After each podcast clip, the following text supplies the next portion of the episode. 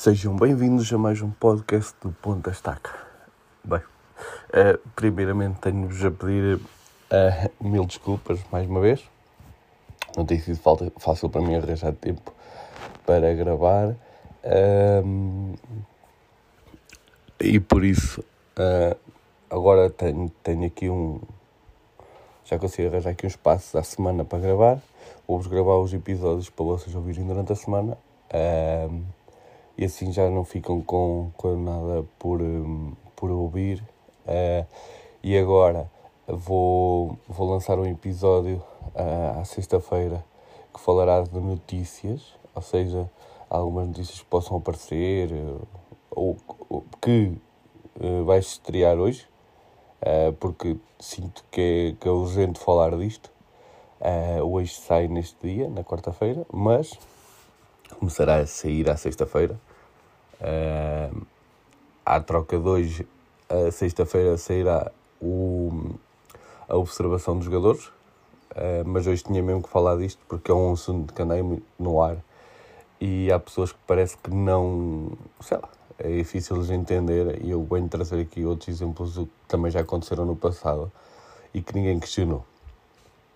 Bem, venho-vos falar de Rafa, que renunciou à, à Seleção Nacional e alegando uh, motivos pessoais e, e, ele próprio disse que, que foi que é uma decisão que é honesta e acertada, ou seja, não está a enganar ninguém e isso acho que é o mais importante, é não enganar os portugueses e não enganar é, é ele próprio, não se enganar a ele próprio, porque nunca podemos esquecer que é, é uma pessoa, não é uma máquina.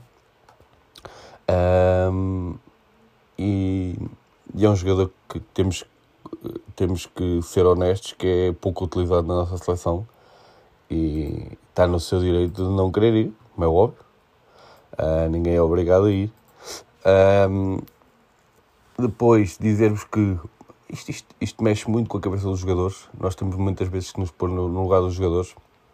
Eu sei que às vezes é difícil para muita gente uh, perceber isso como ah, eles ganham muito, uh, porque, é que, porque é que ele vai renunciar se eles ganham tanto dinheiro, não querem ganhar dinheiro e não sei o quê. Mas há uma parte uh, que é esse, uh, pronto, é o nosso estado mental, é a nossa saúde mental e que não nos podemos esquecer nunca disso, porque os jogadores têm pressão Uh, os treinadores têm pressão, tudo há, há, uma pressão muito grande em volta disto tudo e que há jogadores que podem não se sentir bem e, e eu acredito que ele seja um, um bocado de frustração também de ir muitas vezes à seleção e ser pouco utilizado, né?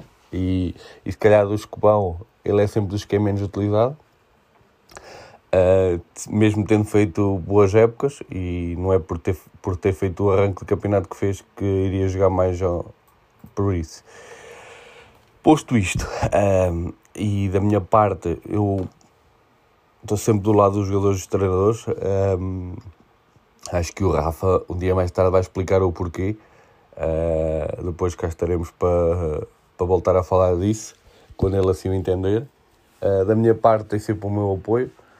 Um, independentemente de clubes, etc. Estamos a falar neste momento da seleção e de um jogador em particular e acho que temos que, que ser mais, uh, não tanto terra a terra e mais compreensivos uh, no futebol, que o futebol precisa de compreensão.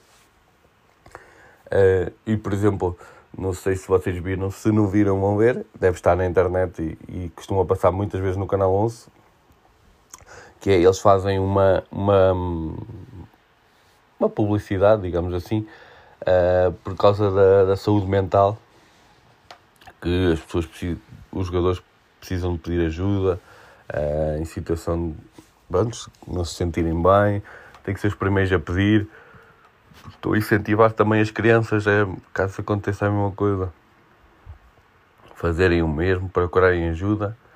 Uh, mas como disse, o Rafa não é, não é caso único. Há muitos jogadores assim. Por exemplo, vou-vos dar aqui alguns exemplos.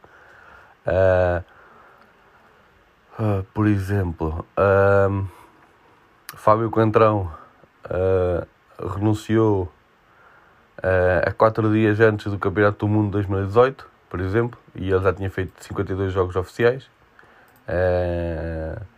porque alegou que teve uma época muito desgastante e que não estava nas melhores condições para representar a seleção. Desde aí, nunca mais uh, representou a nossa seleção.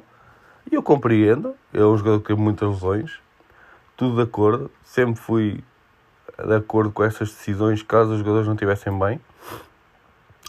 Uh, depois, por exemplo, um dos casos mais mediáticos que nunca se questionou, questionou, isto é, nunca se quis saber o que é que aconteceu, mas toda a gente sabia, foi o Messi uh, após a derrota à final do Campeonato da, da Copa América em junho de 2016. Uh, aos 29 anos, diz que, e depois de ter falhado uma, uma, um penalti também, digamos,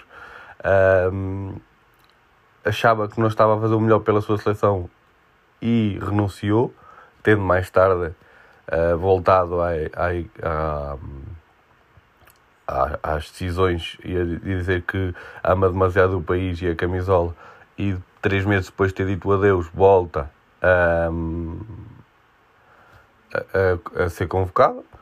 Uh, depois, por exemplo, o Tony Cross, uh, na má campanha do, da Alemanha 2020, Tony Kroos renunciou à, à, seleção porque a equipa não estava bem, ninguém perguntou-se o porquê, uh, apenas porque o jogador tinha 31 anos, uh, pensavam já, pronto, já, já acabou para ele. Filipe Lam é a mesma coisa em 2014. Uh, depois, por exemplo, o, o, onde é que está? Ah, o Alan Shearer uh, renunciou em, com 29 anos também à seleção inglesa, alegando problemas físicos. O outro que falou-se, mas que se compreendeu porque sabia-se bem o, o quanto jogava. Francisco Totti deixou em 2007 a seleção um ano uh, depois de ter conquistado o Mundial de 2006.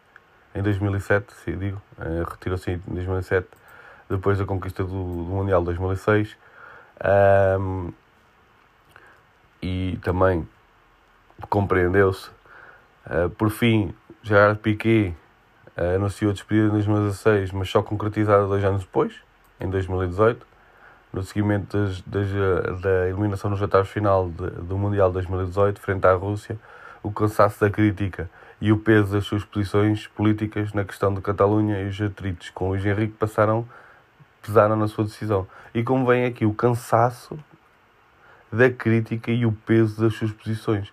Porque eu tenho que relembrar muita gente que está desse lado que o Rafa, quando ia à seleção e não porque, porque os, os treinadores pedem coisas diferentes aos jogadores e às vezes jogava 10 minutos e se calhar não desequilibrava tanto como desequilibrava no clube, uh, era muito criticado.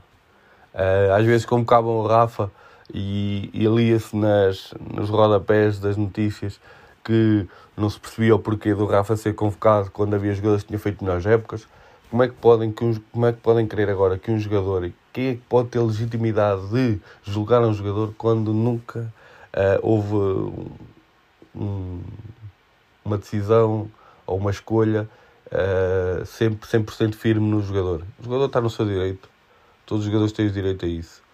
Uh, se não se sente bem, não, não, está, não está 100% focado, achou por bem deixar lugar a outro, uh, que neste caso foi convocado Gonçalo Ramos. A meu ver, devia ter sido convocado o pote do Sporting, uh, mas pronto, opções do Fernando Santos, eu não percebo, muitas vezes também não as percebo, mas são decisões de treinador, não, não me meto no barulho.